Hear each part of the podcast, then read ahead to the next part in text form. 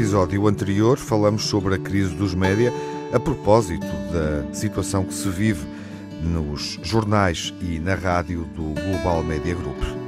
Nesta conversa falamos de depressão e dos casos conhecidos de atletas de alta competição que vivem com o problema.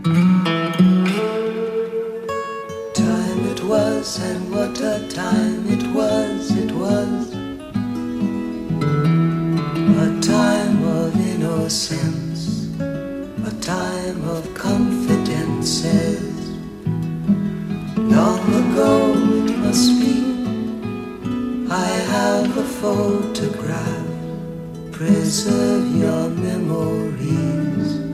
They're all that's left you.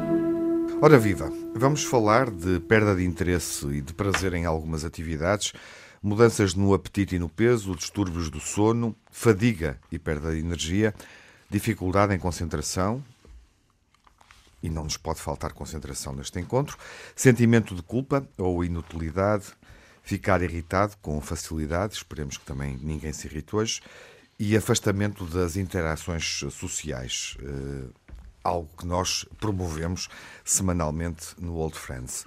Estes, está bom de ver, são sinais de depressão, é uma doença escondida, afeta 5% da população mundial, considerando os dados mais recentes da Organização Mundial de Saúde. Queremos refletir sobre o assunto nesta semana de janeiro, em que se assinala o Dia Mundial da Depressão.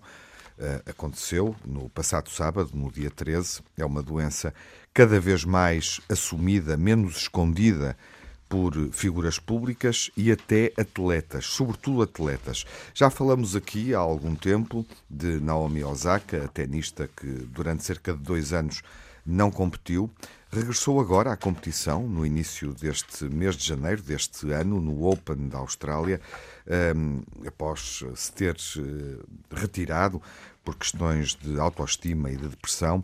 Uh, curiosamente, reentrou na competição, regressou no Open da Austrália, mas foi prematuramente eliminada, já não está na prova. E um, lemos testemunhos recentes de jogadores de futebol que apreciamos e que mostram bastante impacto positivo no jogo, apesar das dificuldades que sentem ou dos problemas de depressão que vivem, como Thierry Henry, ex-jogador francês, treinador de futebol, e Richarlison, avançado, que está a jogar no Tottenham na Premier League. Ambos deram testemunhos públicos recentes sobre uh, dificuldades que sentem e questões relacionadas com uh, a depressão. Vamos falar disso neste encontro, reencontro dos Old Friends com o Manuel Sobrinho Simões. Olá, Manuel. Olá. Viva. Olá, Júlio Machado Vaz. Olá, Tiago. Olá, Miguel Soares. Olá, Tiago Alves. Viva. Muito bem-vindos de volta para esta conversa num tema que obviamente é delicado, sensível e que penso que a pessoa mais habilitada aqui para falar dele, profissionalmente pelo menos, é o Júlio Machado Vaz, obviamente. Júlio, os atletas, eh, que é o grupo que estamos aqui a focar, até por força das notícias mais recentes em relação a Thierry Henry, são eh, os eh, mais sujeitos a problemas de pressão em relação a outras profissões ou não podemos, enfim, destacá-los, atletas de alta competição, claro está, não podemos destacá-los em relação às outras profissões, é um problema, na verdade, transversal. Não, é um problema transversal, porque, quer queiramos, quer não, estamos a falar de pessoas com grande notoriedade. E, tendo grande notoriedade e numa determinada altura decidindo partilhar aquilo que foi o seu trajeto, é inevitável que isto tenha um grande impacto. Uh, no mundo Hollywood, etc. Mas uh, uh, o que está na base das depressões, e as depressões são multifatoriais, como é evidente, é partilhada com outras profissões.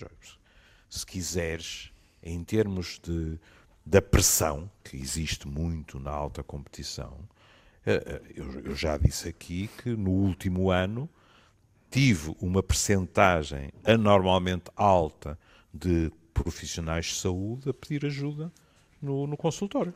Já aqui falamos da questão do, da depressão, uh, já discutimos bastante o problema, uh, mas eu acho que ainda há muitas pessoas que não sabem muito bem do que estávamos a falar quando falamos em depressão, porque sentem-se deprimidas, enfim, numa forma um bocadinho superficial de o dizer, um, e não sabem verdadeiramente o que é que é a depressão eu gostava que, em primeiro lugar, descodificasses isso. O que é que é depressão quando falamos clinicamente em depressão? Falamos de quê? Porque Thierry Henry, por exemplo, conta Sim. que conviveu com o problema eh, provavelmente desde sempre, eh, desde há décadas. Desde a infância. Desde a infância. Como é que, Até por causa do pai. Como é que a pessoa sabe ou como é que o uh, clínico determina que aquela pessoa tem depressão? Boa, boa pergunta, como eu disse. Obrigado. não, pergunta. pergunta não, perguntas. Porque primeiro temos como é que a pessoa sabe, é. depois como é que o, clínico define isso. O Tiago, pelo meio, disse: Pois no TRI foi por causa do pai, não é? Que é uma relação causa e efeito. Também, muito obrigado, também, obrigado. Também muito obrigado. Pronto. Pronto, há aqui questões, Sim. desde logo, não pode ser por acaso que eu uma vez tenha feito uma partilha. Uh, como tantas outras, no Instagram, mas em que falava da diferença entre tristeza e depressão. Exato. Hum. Eu posso me sentir triste e não estar deprimido, não é? Nem mais. E isso é muito importante porque a tristeza é um sentimento perfeitamente normal. Mas nós encaramos a alegria sem, digamos assim, estarmos com o pé atrás, mas a tristeza, porque é desagradável, porque as fronteiras com a depressão não estão muito bem estabelecidas. Agora, reparam o que vou dizer, para ninguém, nem para os próprios, nem mesmo para os técnicos, pode ser mais complicado. E isto tem muita importância porque o acompanhamento é completamente diverso. Uma depressão existe tratamento, a tristeza não. As pessoas às vezes, vou-te dar um, uma outra situação neste momento muito habitual, que é uh, uh, a palavra bipolar banalizou-se de tal forma que nós somos invadidos por pessoas angustiadas que nos dizem eu acho que sou bipolar porque há dias que estou muito satisfeito e dias em que estou triste. Até já serve de insulto, não é? Tu és bipolar. Bom, mas aí, por exemplo, os nossos políticos dão um exemplo terrível que é, eh, em vez de se atacarem com argumentos, atacam-se com diagnósticos psiquiátricos quando se começa a dizer que a outra pessoa tem um discurso esquizofrénico, etc., isto é indecente, uhum. porque está a faltar ao respeito claro, a pessoas, pessoas que sofrem dessas doenças e é preciso sublinhar isto, muitas das quais, hoje em dia, com uma medicação de vida, estão na sociedade de uma forma perfeitamente normal. E banaliza-se, não é? Banaliza-se o problema. Completamente. No, na questão do Thierry Henry há um aspecto, entre outros, um aspecto muito importante que, que Há pessoas que o sabem por experiência própria. Eu sei, por exemplo. Que é a pessoa que está deprimida. Eu sabia a partir de um certo ponto estava deprimido. Mas repara, a partir de um certo ponto. Eu, eu durante muito tempo, porque o sintoma que predominava era a ansiedade, eu procurei obsessivamente uma razão honesta, entre aspas, física, para a ansiedade, é? desde o aparelho cardiovascular, por causa das taquicardias, etc. E nunca agradecerei o suficiente ao meu querido amigo Pedro Vanzeler, que um dia me pegou no braço e disse: Ó oh, homem, vá falar com alguém porque tudo isso é somatização. O que você tem é uma questão psicológica. E, atendendo à confiança que eu tinha nele, foi o que eu fiz. Agora repara, eu já tinha acabado o curso de medicina e não estava a identificar a depressão. Também porquê? Porque a mim e ao Manuel nos ensinaram a preto e branco, que é o que é um tipo deprimido? Perde o desejo sexual, perde o apetite, emagrece, não consegue dormir. Não é verdade. Há pessoas que não têm esta tríade, pelo contrário, têm tudo isto ao contrário, peço desculpa pelo português, e estão deprimidas. É? Mas aqui é importante porque Thierry Henry conviveu anos e anos com a depressão, sendo muito bem sucedido na sua profissão. O que sofria era horrores ao mesmo tempo. O que é que isto também significa? Porque ele dilo, a sociedade, a partir de uma certa altura, ele percebeu que qualquer coisa não estava certa. E ele diz: a sociedade não estava preparada para eu assumir isto. Uhum. E, portanto, nós temos de ter a noção que há pessoas à nossa volta que todos os dias de manhã nós dizemos, ah, nós fechamos a porta atrás de nós e pomos uma máscara necessariamente quando vamos para a nossa vida social. Estas pessoas não põem máscara nenhuma, porque a sua face dentro já é a face, digamos assim, que eles têm que esconder cá fora. Porquê? Porque também muitas vezes não é muito bom para a nossa saúde laboral e para o nosso narcisismo também, assumir que estamos deprimidos. Uhum. A entidade patronal pode não achar piada nenhuma, claro. nós sentimos inferiores aos outros e, portanto, é preciso cerrar os dentes e aguentar. Até porque o que não é preciso. Não é? Há ah, claro que há, em relação, em relação a, às doenças mentais, à doenças é? mentais eh, em geral. Atenção, qual é o problema disto? Não é o cerrar os dentes e aguentar, que em determinadas alturas até pode ser vantajoso para evitar que nos fechemos na concha. O que não pode acontecer é não pedirmos ajuda. Uhum. Curiosamente, eh, e porque estamos também a partir de exemplos de atletas de alta uhum. competição, novamente, para refletirmos sobre o tema, há um vídeo partilhado pelo Norwich sobre este problema, não sei se o viste, Júlio. Não, em, não vi. Mostra dois adeptos ao longo do tempo, numa rotina habitual de jogo, dois, dois amigos, no fundo, Sim. que vão ao estádio Uh, e, e, e o, o, vídeo é, é, editado com uma sequência de imagens em desafios diferentes, o cotidiano, e dá para perceber que um segue o jogo com um determinado entusiasmo, é capaz de insultar o árbitro, por exemplo, uh, e o outro, se calhar, não festeja o golo da mesma forma. Uh, e depois, enfim, o vídeo desenvolve-se. Uh, mostrando o plano dos dois, mas sem que um deles esteja num determinado momento e aquele que estava mais bem disposto, digamos assim, mais reativo, leva ao cascolo do amigo que coloca na cadeira vazia. Uh, Manuel, para introduzirmos uh, o tema, prosseguirmos no tema. Desculpa só uma coisa, o que tu acabas de escrever, Sim. o que tu acabas de escrever é muito bonito, porque, e vou ver, como é evidente, uhum. vou procurar, porque o que eles estão a mostrar é o, o embutamento da expressão dos Sim. sentimentos de alguém. Exatamente. É um isso. festeja, ou se calhar insulta a mãe do árbitro, uhum. e o outro aconteça o que acontecer, está parado. Exato, é isso, está quebrado. De... Aí está, é, está. Não tem expressão. Que era o que tu tinhas acabado de dizer. Manuel, podemos ainda recuar um pouco e voltamos daqui a daqui a nada uh, às questões hum. sociais, às questões laborais, aos exemplos também, no fundo ao contexto social. Mas nós, quando, quando falamos desta moléstia do século XXI, deste problema de saúde mental do século XXI. Uh, eh, classificamos a depressão como uma doença psicossomática, uh, mas ela manifesta-se por meios de sinais e, e sintomas que são típicos de um desequilíbrio metabólico. Há aqui questões biológicas na origem da depressão ou não, Manuel? É, de certeza que há, não é? Vamos lá ver. O, o, é, há, há, várias coisas, não é? Porque o Júlio pôs muito bem o problema e, e é verdade que eu, por exemplo, nestes últimos anos, que estou mais velho e que me reformei e, e, depois houve a chatice da pandemia e tal, eu, por exemplo, também achei que andava deprimido demais e até me automediquei com as coisas. E depois, um dia, falei com um amigo meu, um psiquiatra que sabe disso, disse, eu ando um bocado deprimido, se calhar, pá, estou deprimido. Pá, tu achas, achas, não achas muita coisa? O que é que tu estás a tomar? E, e eu disse, estou a tomar isto. E em que dose? E, e eu disse a dose. E ele disse, pá, pelo amor de Deus, pá, isso, isso, isso, isso não vale nada, pá. Tu, Era dose pardal. tu, tu, se queres ser, opá, pelo amor, deixa-te de coisas e tal. Que foi o que ele estava a contar a história acerca das coisas psicossomáticas com a taquicardia.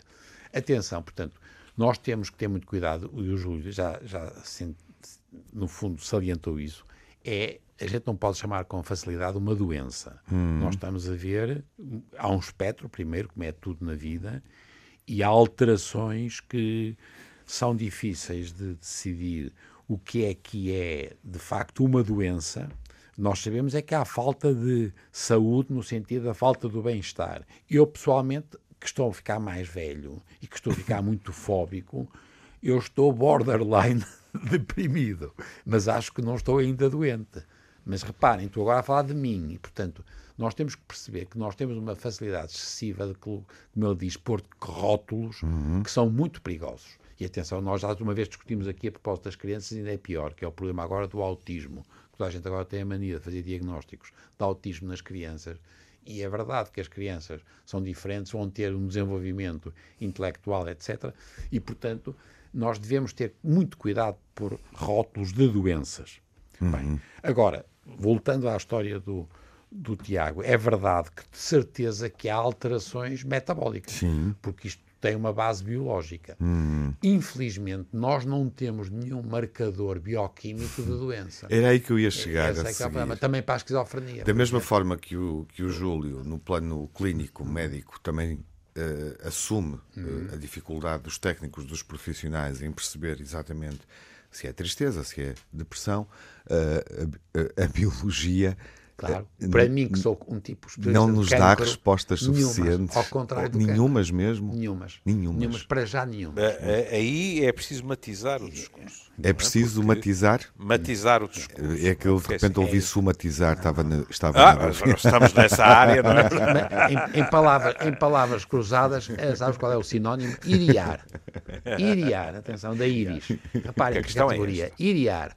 Matizar ah. é iriar de íris. Há, há uma grande discussão, porque, com muita frequência, os colegas, nomeadamente da neurofisiologia, etc., falam da baixa de determinados medidores químicos. Exatamente. Dopamina, etc. Porquê é que eu digo que é preciso matizar? Porque, em primeiro lugar, ninguém nega que isso acontece porque os estudos são sólidos.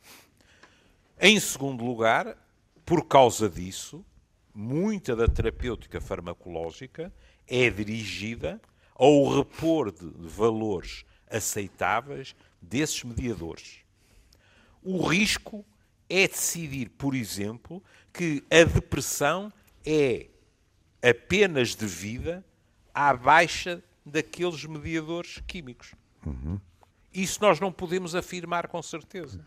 Porque aquilo pode ser qualquer coisa que baixa porque a pessoa está deprimida. E não, aquilo baixa, não sabemos porquê, e a pessoa deprime.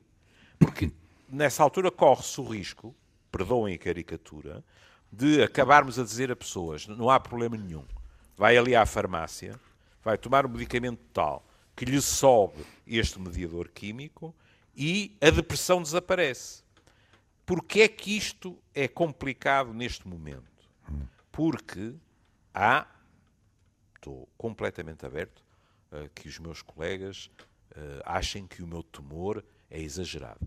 Mas há uh, aqui e ali colegas meus que, com a melhor das intenções, se focam quase exclusivamente na vertente medicamentosa e neste, digamos assim, equilibrar de mediadores químicos e descuram aquilo que é a narrativa de vida das pessoas, aquilo que são fatores desencadeantes, etc. E depois o que é que acontece? Acontece que uh, eu ouço colegas meus, e também já me aconteceu a mim, que me dizem, ah, chegou-me uma pessoa que me disse assim, olha, eu, isto é, são palavras textuais, eu cheguei ao seu colega fulano tal, comecei a falar do que foi a minha vida e do que eu penso contribuiu para uh, o meu estado atual e ele disse: Não, o que o senhor tem é um desequilíbrio bioquímico. Vamos pôr isso como deve ser e o senhor fica bom. Ora, isto ainda por cima é desqualificar completamente o discurso da pessoa que nos vem pedir ajuda. Uhum. E é impensável. E é uma, se me permitem, é uma visão simplista dos nossos problemas. Voltando ao início do programa, Sim. por exemplo, o Tiago disse: atenção à relação dele com o pai. Ele próprio estabelece essa relação. Uhum. E podemos. Significa. Que, desculpa? Sim, diz, significa? Significa isso que todas as pessoas que nos aparecem deprimidas nos vêm dizer que têm um trauma de infância? Não. Uhum. Inclusivamente, há depressões para as quais nós não encontramos qualquer tipo de explicação. Estamos a falar de depressão oportunamente nesta hum, semana de, de janeiro. Uh, o Dia Mundial da Depressão foi assinalado, está marcado no calendário no passado dia 13 de janeiro. Estamos a falar de uma doença que é cada vez mais eh, assumida, uma questão de saúde mental que é cada vez mais assumida também por figuras públicas e atletas. E à boleia de uma entrevista, de uma declaração pública uh, da vivência deste problema, por parte de Thierry Henry. Em boa verdade, o Júlio uh, interessou-se também pelo tema, uh, ou sugeriu que voltássemos ao tema pertinente a partir desta entrevista. Porque, Júlio, aprofundando razão, agora um porque, pouco, ou lendo o que ele disse. Aquilo que no calão da minha profissão se chama um modelo explicativo, hum. ele tem uma explicação, que pode não ser a única, mas que para ele faz sentido para aquilo que foi, digamos assim, o seu sofrimento ao longo da vida. Portanto, ele diz, e vou citar: Quando eu era pequeno, meu pai dizia sempre: Não estiveste assim tão bem. Obviamente, quando ouves muito isto, fica na tua cabeça. Lembro-me de um jogo em adolescente em que marquei todos os golos numa vitória por 6-0. Meu pai disse-me que não deveria estar feliz, porque errei uma recepção ou porque errei um cruzamento. Ora bom, ele podia não ter não ter se tornado uma pessoa depressiva. Ele podia ser um homem felicíssimo, podia tudo o que quisesse. Ou que não, não é que quisesse, podia ter acontecido de tudo. Mas esta relação com o pai é uma relação infernal, porquê? O que nós temos é um pai que tem um padrão de exigência para o filho. Isto não é nada raro. Grande parte das vezes são pais e mães que, consciente ou inconscientemente, querem viver determinadas vidas através das vidas dos filhos, hum? que tudo o que Thierry Henry fizesse, e convenhamos que numa vitória por 6-0 marcar os seis golos não é para todos, uhum. e mesmo assim o pai não ficou satisfeito. Qual é a reação da criança? Nada chega. E nada chega para quê? Para satisfazer a figura parental.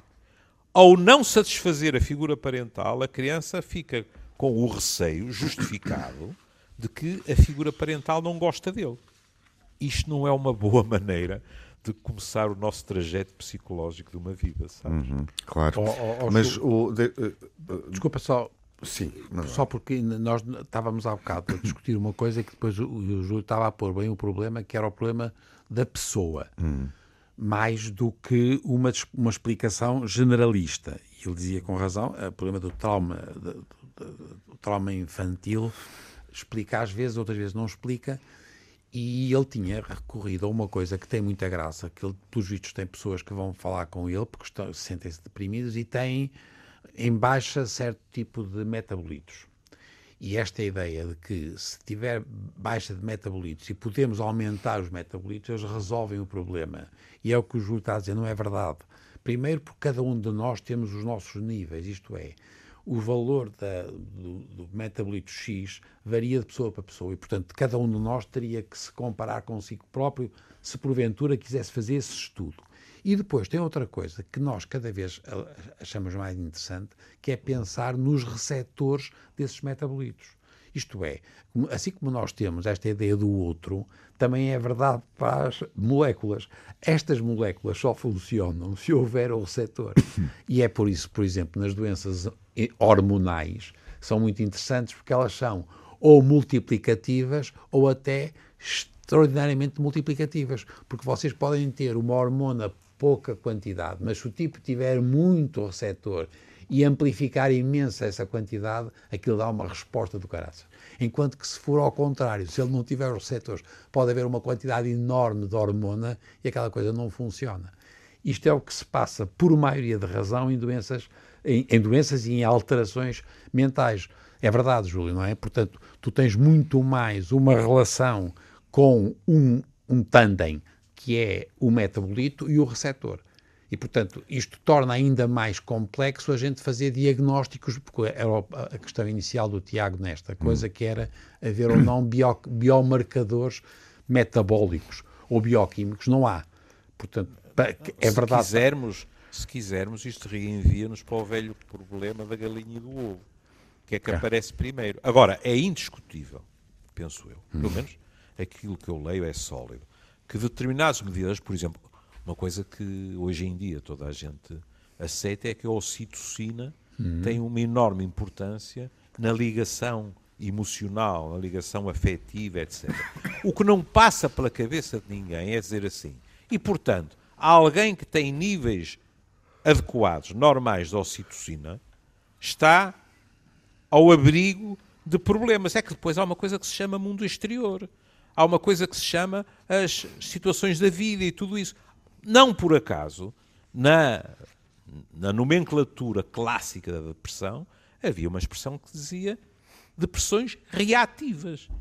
Reativas a qualquer coisa. E esse qualquer coisa não era apenas, uh, à luz dos conhecimentos de qualquer deficiência interna, mas questões externas. Nós somos diferentes. Há pessoas que, perante uma perda, por exemplo, ficam tristes, para voltar à questão que, que pôs e que é tão importante o Miguel, ficam tristes e elaboram o seu luto e continuam a conseguir funcionar. E estão tristes. E essa tristeza vai amainando, já tenho idade suficiente para dizer que é muito raro que desapareça completamente. Pronto. Mas há outras pessoas que, perante o mesmo tipo de perda, é como se enquistassem. Ficam tristes? Ficam. Mas não ficam só tristes. Ficam completamente enquistadas, deixam de conseguir funcionar, fecham-se sobre si próprias, aparecem, olha, o Tiago falou disso, questões como a autoimagem, como a culpa, como isto, como aquilo, e essas pessoas deprimiram.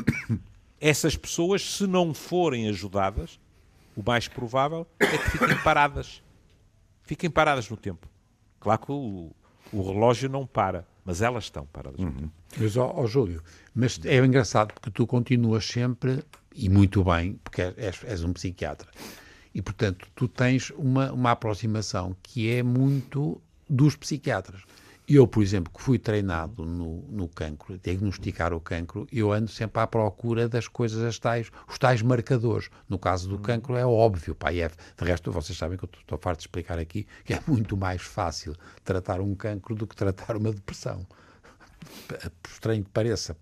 E, portanto, e as pessoas não é mais percebem. exato. Claro muito mais exato. Não se compreende não, não tem não tem é, é, é outra coisa. E é, é, é aquelas multifatoriedade os, os variadíssimos fatores que dizia o Júlio é verdade e tenho a certeza que eles vêm à rasca para o que é que se fazer e como tratar e como e portanto eu fiquei muito espantado porque eu provavelmente vocês devem ter lido porque isto apareceu no, no público no sábado de 13 de, de janeiro um artigo sobre... Oportunamente, lá está. Não, mas a Filipe Almeida Sim. Mendes apareceu um artigo de revisão de quatro artigos de, de, de janeiro, de 11 de janeiro da, da, da Nature, sobre a influência dos genes que nós trouxemos para a Europa a partir dos pastores. Agora, porque é que eu estou a chegar disto? É porque a Europa do Sul, foi, os pastores o que trouxeram foi a depressão, o que tem uma graça do caraças. Portanto, é assim.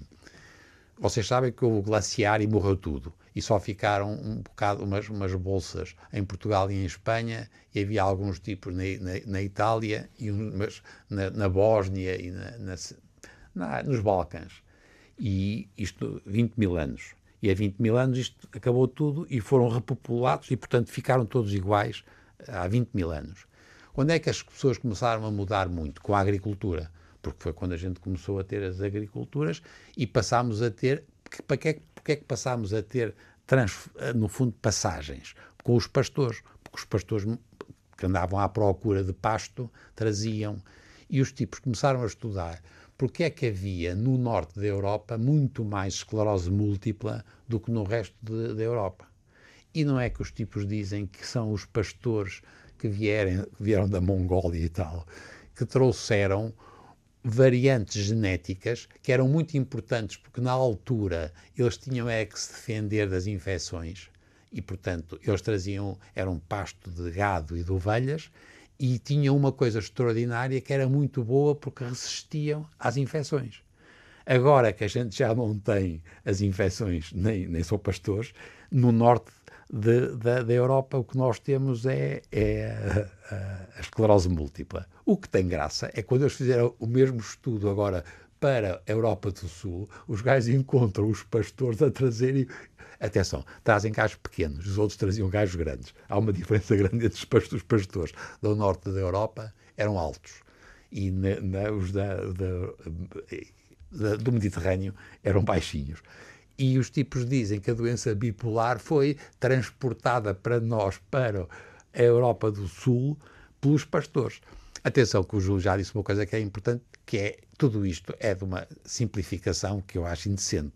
Agora, que tem graça, tem, quer dizer, haver agora mas É, é, repare que nós estamos a dizer que estas coisas são muito mais psicológicas e são muito mais, do, no fundo, do, do, domínio da relação com as pessoas, etc. O, o Tiago. Uh, uh, uh, mas o Tiago. Eu, eu, eu, eu posso dizer uma coisa, Manuel, agora. Sim. Porque o que, o que eu estou a tentar hum. é, é dizer assim eu recuso-me a fechar portas. Claro. Porque Muito bem. Há, há, colegas meus que olham às vezes até com desprezo uh, as explicações biológicas. Pronto, isso, pronto, lá estão eles que, com a nostalgia que vão descobrir na célula ou no ADN ou isto ou aquilo ou aquilo. E eu acho isso uh, uh, preguiçoso. eu não admito que eh, olhem eh, com desprezo aquilo que são eh, explicações psicodinâmicas, por exemplo, porque acho que se justificam, mas leio e estou aberto àquilo que tem a ver com os mediadores. E agora o Manel pôs em cima da mesa, se calhar, a doença psiquiátrica em que há mais tempo, não há dúvidas que há um fator genético, que é a doença bipolar. De tal forma que os meus colegas, quando estão a diagnosticar a doença bipolar, uma das perguntas que fazem logo é: e não há mais casos na família? Porque na doença bipolar nós vamos encontrar sistematicamente pelo menos um caso em cada geração, etc. Ou seja, quando nós dizemos que, determinadas doenças, por exemplo, hoje em dia já nem se fala de doença psicossomática. Hum. Porque na realidade o que nós temos é uma medicina toda ela psicossomática. Por exemplo, uma gripe pode pôr um tipo deprimido. E, portanto, há sempre uma ligação entre o psicológico e o físico. Mas a malta às vezes eh, diz isso. Deixa-me fazer um parênteses. Uma diz... constipação, uma gripe pode pôr um tipo pode. deprimido. Deprimido pode. com depressão ou deprimido. Mesmo, mesmo. mesmo. São casos okay. muito raros. Era isso é? que eu queria dizer. Em baixo, em baixo ficamos nós muitas vezes, e não é brincadeira nenhuma. Hum. Mas há casos raros é é? em que com uma gripe, e normalmente, se bem me lembro, normalmente quando gripes com uh, febres muito altas, em que depois a, a, a, a febre caía bruscamente, nós encontrávamos pessoas. Agora, o que tu poderias dizer é: e será isso uma verdadeira depressão? Não sei. Mas encontrávamos pessoas, por exemplo, que nos apareciam com um choro convulsivo, com uma inibição brutal, etc. São casos muito raros, mas que mostram bem como o físico e o psicológico estão eh, misturados. E, portanto, estava eu a dizer, a questão genética é a mesma coisa. E por isso, o, o que eu digo aos mais novos, porque quando nós estamos no início de uma profissão, seja ela qual for, mas quando estamos no início de uma profissão, nós precisamos muito de certezas. E eu às vezes digo aos mais novos, as guidelines são preciosas, mas não as transformem nos Dez Mandamentos. Uhum. Porque senão ficam fechados a tudo que é diverso. E nós temos que estar preparados para dizer, por exemplo, que em determinada família há muitos casos de doença psiquiátrica. E agora eu posso dizer assim, claro, é o fator genético, ponto. Mas ao meu lado, alguém pode dizer, está bem, mas não é só isso.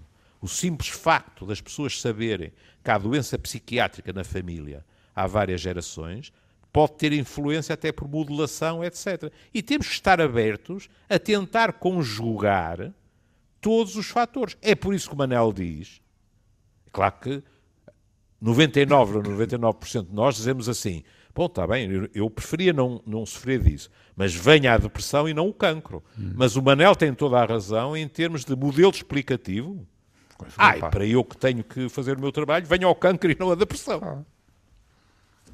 É. E eu fiquei, eu adorei esta coisa, porque vocês sabem que eu já discuti com, discuti com vocês algumas vezes o problema da intolerância à lactose. Porque nós, nós somos todos, nós que somos, eh, que nós podemos tomar leite porque somos mutantes. Nós, na altura chamávamos mutações, agora chamamos varia, variações genéticas. E é, é, muito engraçado porque as pessoas têm que perceber que nós selecionamos estas variantes genéticas porque ao longo dos tempos elas eram úteis. No caso do leite era para usar o leite. E é por isso que, por exemplo, as, as, as tribos africanas que pastoreiam vacas, elas têm a mutação que nós temos cá em cima. Mas o que, tinha, o que teve, eu achei muita graça, percebes, porque tens razão. Há realmente, há muito tempo que há esta informação de que é uma doença que tem uma, uma base familiar com alguma, não sei qual é a, a, frequência, mas há. E não deve ser fácil, de novo, como tu dizes, é muito difícil depois classificar os casos. Mas o que eu achei graça é esta coisa, que uma doença que é a esclerose múltipla. A esclerose múltipla é do, do norte e a, a, doença bipolar do sul. Já agora, vocês, há uma coisa com graça no meio desta, desta porque são quatro artigos e os tipos estudaram coisas com 5 mil anos, portanto, são tipos são os, eram pastores mesmo. E o que tem graça é que na Europa do Leste o que eles trouxeram foi Alzheimer e a diabetes tipo 2. Portanto, isto é assim, reparem que tudo isto, que é o que o Júlio também está a dizer, é sobre, agora pelo lado, pelos, como é que os geneticistas agora Mas agora deles, reparem, é uma reparem simplificação nisto. que é indecente. Reparem também, nisto. Hum. Manuel diz, e longe de mim, questionar o que ele está a dizer e não estou a brincar. Eu sei, eu sei. E eles trouxeram diabetes tipo 2. Pronto. Parágrafo. Parágrafo seguinte. E nós hoje em dia vivemos numa sociedade com hábitos alimentares que produz diabetes tipo 2. Exatamente. E lá estão, como veem, coisas que têm a ver com um, um fundamento genético e depois coisas que têm a ver com o estilo de vida. Caríssimos, uh, nos instantes finais, uh, uma, uma questão, não falamos disto. Uh, Júlio, uh, há dados atuais sobre a depressão em Portugal. A OMS fala. A, é, um, é um dos países da, da, da, União Europeia com mais casos de depressão, não é? Pelo menos é, é, um dos países da União Europeia com mais consumo de medicamentos. Uhum. Não é a mesma coisa, não é?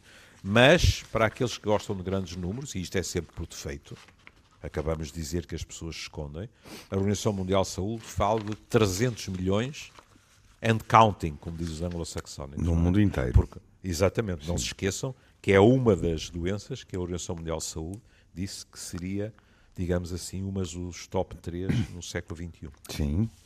E em relação a, a Portugal no, no contexto? Não temos dados Só te posso dar uma, fiáveis. Seguramente temos, eu não os conheço. Só te posso dar uma visão impressionista, não é? Eu vejo cada agora cuidado também aqui outra coisa, porque a maior parte dos quadros que eu vejo são depressivo ou ansiosos, não é? Não hum. são depressões puras, são quadros em que se uh, juntam a depressão e a ansiedade. Uh, eu tenho visto cada vez mais quadros. Já agora, uh, começamos por, por definir a, a, depressão clinicamente. Também gostava que definisses, se for possível, a ansiedade. Porque há muitas é pessoas que se sentem muito ansiosas, uh, mas. Uh, nós não ficamos todos ansiosos da mesma maneira. Pois, e, exemplo, e a partir do momento nós, em que isso é um problema pois, clínico, quando é que começa pois, a ser um problema clínico? Quando, quando nos começa a entravar o nosso cotidiano. Por exemplo, até há pessoas e não são poucas, que se não sentirem nenhum tipo de ansiedade, não rendem. Se tu não estiveres minimamente ansioso para um exame, se calhar não estudas aquilo que devias estudar. Porque a expectativa é que tens de passar aquilo e para isso tens que te esforçar. Se estiveres demasiado ansioso, pode acontecer que bloqueias e não consegues estudar. O estudo não te rende. É? Agora, eh, há ansiedade, ou, ou se quiseres, há angústias que são muito específicas e que se organizam até como fobias. A pessoa fica ansiosa naquelas situações perante aqueles desafios, etc., e não no resto. E há outras pessoas que nos aparecem como ansiedade difusa. Se quiseres, é, a pessoa tem a percepção que qualquer coisa é ameaçadora, qualquer coisa vai acontecer e não sabe o que é. Hum? Agora, o que eu te estava a dizer é os estilos. Tu tens pessoas que te aparecem e que te dizem assim: Eu sinto uma ansiedade brutal. E tu vais, se quiseres, ao pulso dela e o pulso está a 62. E tens outra pessoa que não te refere nenhum tipo de ansiedade psicológica que se note, e o que te vem dizer é: eu estou coberto de suores com a maior das facilidades, eu, o meu coração bate descontroladamente, tu vais ao pulso e a pessoa está a 110 ou 120, ou seja, são estilos diferentes de viver a ansiedade. Aliás, só para terminar, conto uma coisa, que é, eh, uma vez, um colega meu contou uma história deliciosa. Há um palavrão na nossa profissão que é a lexitimia, que são pessoas que vivem a ansiedade exclusivamente de um modo físico, mas que te dizem, à prova de qualquer detector de mentiras, que não se sentem ansiosas psicologicamente. Então um colega meu contava que tinha tido em psicoterapia um homem que começou a perceber o que é que tinha acontecido na sua vida para que ele se sentisse ansioso, etc, etc, e desapareceram os sintomas físicos e apareceu uma brutal ansiedade psicológica porque ele, de repente, encarou aquilo que estava inclusivamente também dentro das suas possibilidades modificar. E que numa das sessões ele tinha dito: Sabe que eu às vezes pergunto-me se não tenho saudades dos meus sintomas físicos. E estatisticamente é possível, eh, ou está comprovado, que a ansiedade aumenta com a idade? Olha, sabes, eu não acho muito isso. Acho que sou muitos aspectos até. Aqui. Mas lá está. Eh, eu sou um clínico. Eu estou-te a falar das pessoas que vão procurar ajuda, seja por que razão for. É? Com muita frequência, a idade traz uma certa pacificação. Agora, e tu dizes assim, e não há quadros terríveis de ansiedade. Claro, por exemplo, pessoas que estão obcecadas com a morte, como podes imaginar, cada ano que passa, a ampulheta está a É a contagem decrescente. É. Mas é muito frequente. Porquê? Porque a pessoa pacifica-se porquê? Não estou a dizer que seja a única razão. Porque com a idade, nós assumimos que a estrada se vai estreitando, que há menos tempo, que é preciso estabelecer prioridades. E eu ouço muitas vezes que é preciso gozar a vida hoje e não planear gozá-la daqui a 10 anos. E há muitas pessoas que dizem assim: é curioso como é que eu perdia tanto tempo e moía a minha própria cabeça com um problema destes há 15 ou há 20 anos atrás. Bom, e por As falar em, em contagem decrescente, estamos na contagem decrescente é? neste episódio, está Estamos quase, quase a morrer. E sem ansiedade. Espero que sim. Uh, Manuel Sobrinho Simões, algum comentário final? Não, eu, tô, eu acho que o Júlio pôs isto muito bem. Eu não, e acho que ele pôs uma coisa sempre eh, numa lógica de que é muito mais. Muito mais. Os fatores são tantos, as, as coisas são tão diferentes. Eu, eu porque eu ve- vendi-vos muito a ideia de- de- dos géneros, porque eu achei uma graça extraordinária aos géneros, mas também não acredito que seja, esteja aqui, a a- no fundo, a, a solução para esta coisa, não é? Sim. Até porque senão isso é mais um fator para, para gente. anti-imigração. Aliás, isso provou-se, por exemplo, estudando gêmeos. Se, fo- se houvesse coisas exclusivamente genéticas, o estudo dos gêmeos, não é? Iria, monozigóticos. eh, Monozigóticos. não é? Monozigóticos, não é? Exatamente. E isso falhou. Que palavrão é esse agora? É do mesmo ovo. São mesmo iguaizinhos.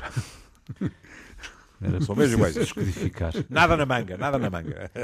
Bom, meus caros, foi um gosto falar de depressão convosco. Acho que não saio daqui deprimido, apesar de tudo.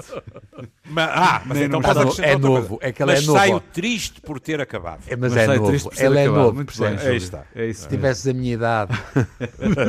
Licenciedade, Manuel, licenciedade. Um abraço e até ao próximo Um encontro. Um abraço. Fiquem bem.